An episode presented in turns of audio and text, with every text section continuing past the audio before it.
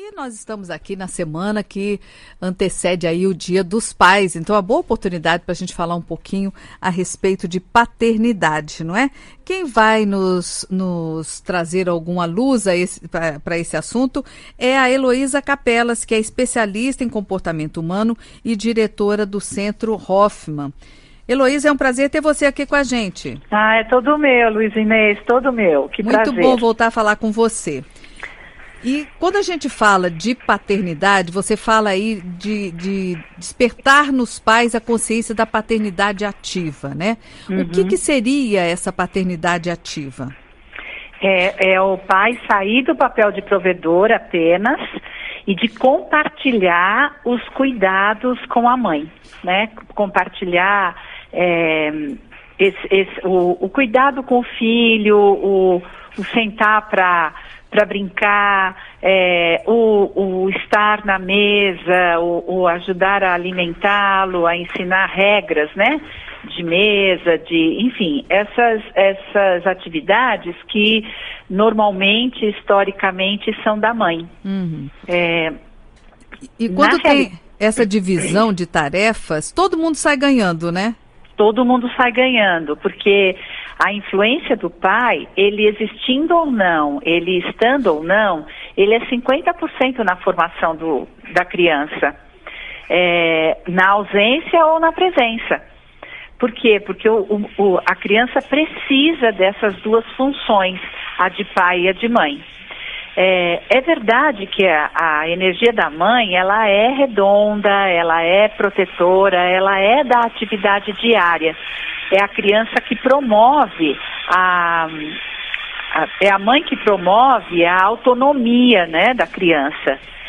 A função do pai é uma função mais de mundo, né, de trazer o mundo de fora para dentro e de levar a criança para o mundo. Então é super importante, por exemplo, o pai levar a criança para a escola, é, né, essas atividades que são de mundo. Uhum. No entanto, existem tarefas de casa que sobrecarregam a mulher, né? E uma paternidade ativa é compartilhar essa tarefa, isto é, nós vivemos numa comunidade, nós somos uma comunidade e cada um de nós tem um pedaço de responsabilidade nessa comunidade. Então, lavar louça não é só quando o papai está disposto, né? Uhum. É uma tarefa. é verdade. É, então, assim, é compartilhar e não ajudar. É, trocar essa, fralda. essa é a paternidade ativa, né? É trocar a fralda, né? Que é um, uma coisa que. Gente, é trabalhoso. Já pensou quantas vezes no dia se troca a fralda de um bebê? É, né? umas 10 vezes, mais ou menos. Entre 7 e 12 vezes. Pois é. E, e cada vez que vai trocar a fralda, e limpa, lava, né? Enxuga Isso. e é. tal. E você vê que quando ele vai crescendo é difícil trocar a fraldinha porque ele não para mais quieto. É, é. né? Não, e depois ensinar o uso da da, da, do banheiro, uhum. a, né, a limpeza, a higiene. Então, isso de verdade é função materna, né? É. A mãe ensina.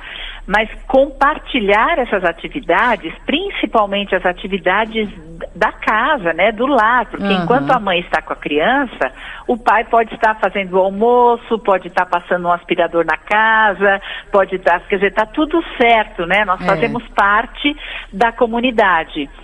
Por outro lado, a mãe pode estar almoçando e o pai vai lá trocar a fralda, ou então levar o, o, o maiorzinho, né, para pro, pro banheiro, uhum. para lavar a mão, para fazer xixi. Então, tudo isso é uma paternidade compartilhada. Isto é, esta comunidade nos pertence, ela é nossa. Uhum. Então, nós nos responsabilizamos por ela né? Cada um no seu lugar, cada um com a sua função. As funções são diferentes, mas a importância é absolutamente igual. Então, o, o pai precisava se apropriar, se apropriar dessa importância, uhum. né? Que historicamente não existe. Ele é ele é importante porque ele paga as contas, ele é importante porque é, ele é o bravo, ele é importante porque ele senta na mesa, ele é o chefe da, da família. Então, tudo isso são paradigmas que que estão em processo de mudança. É verdade. Né? Então hoje a família já é, muitas delas são divididas, né, economicamente meio a meio, né? Muitas são, os avós entram na divisão desse, desses valores. Então, existem tantas outras combinações que agora está na hora do pai olhar para isso e entrar nessas novas combinações. Olha, no Rio de Janeiro, na Rádio Nacional do Rio de Janeiro, nós temos a Dáurea Gramático, que também tem pergunta. Fala, Dáurea. Exatamente, Luísa. Eu queria perguntar para a Luísa Capela, é, quando é que começou essa mudança para melhor da, desse relacionamento de pais e filhos? Porque os pais de 50 anos atrás eram menos é, disponíveis para os filhos como os pais, vamos dizer, de, de 20 anos para cá. Quando é que começou essa revolução e, e por quê que deu essa melhora aí? Bom, quando nós começamos a contestar o autoritarismo em termos governamentais, né? Então, quando a gente começa a contestar esse modelo autoritário e começamos a pensar numa democracia, isso já começa a ser questionado, então em casa, né, o pai autocrático começa a ficar fora de moda, é, e quando existe a, a revolução sexual, né, a grande liberdade das mulheres. Então as mulheres, as mulheres é que dão um passo à frente, elas que conquistam espaço. Claro que ainda temos muito espaço a ser conquistado, mas nós já, já caminhamos bastante nos últimos 60 anos, né? Desde a, desde a queima dos sutiãs, né? Então é, a gente começa aí. Então, é, os últimos 60 anos foram verdadeiramente revolucionários em todos os sentidos. E a família uh, começou a ser questionada é, como é que a gente pode é. desenhar um novo modelo. E na medida em que a, a, a mulher ganhou autonomia uh, financeira e começou a participar da economia doméstica, isso foi ficando mais gritante, né? Porque daí não, há, não dá mais para para uh, é, homenagear ou mesmo liberar o pai de alguma, alguma tarefa de casa, é, porque ele paga todas as contas, né? Ele só está pagando metade, então se ele só está pagando metade, outra metade precisa ser paga em serviço. É. E aí, a partir daí, começa a se questionar mesmo, mas foi a mulher, a grande liberação feminina, que dá um novo modelo à família, né? É. E claro que o modelo uh, autocrático, né? O modelo autoritário vai sendo questionado uh, dentro e fora da família, né? Uhum. Você uma vez é, escreveu um artigo que falava aí que a, a solução para muitos problemas entre pais e filhos, que são comuns, né? Uhum. Terem problemas entre eles, pode estar em saber ouvir a história de vida do outro, né? Eu queria que você falasse um pouquinho sobre isso, porque às vezes o filho tem dificuldade de pensar que aquele pai um dia foi criança, como é que ele foi cuidado, tratado, qual foi a formação que ele recebeu, porque a gente é fruto da nossa existência, né? Isso. É. Olha, contar história a gente já sabe, né, já está muito provado que contar história para as crianças é, desenvolve criatividade e dá muita segurança porque causa pertencimento à criança, né? Ela, ela se sente pertencendo porque as histórias vão, vão fazendo com que ela uh, reconheça a vida e que coisas, sentimentos, medos que ela vive, os personagens também vivem. Então ela vai ela vai se sentindo pertencente ao mundo. Então isso é muito útil, né? É, é maravilhoso. E é, é, permear essas histórias de contos, de histórias de livro, com as nossas próprias histórias, é, autoriza a criança a escrever a sua própria história.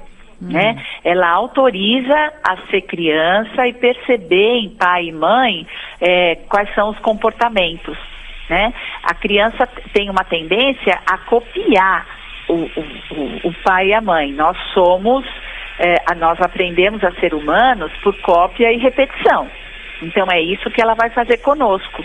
Então, se nós pudermos abrir eh, espaço para contar a nossa história o menos editado possível, né? Claro que a gente vai sempre editar, uhum. mas o menos editado possível, falar das nossas fragilidades, das nossas fraquezas, dos nossos medos, né?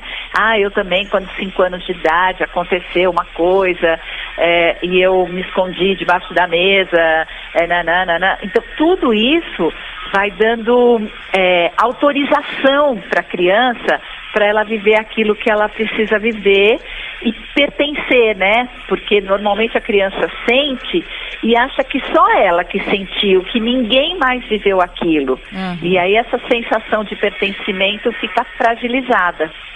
E quando nós contamos histórias tanto dos outros, mesmo a do lobo mal, mesmo a do, quer dizer, mesmo histórias fantasiosas que a gente vai amadurecendo na medida em que a criança amadurece.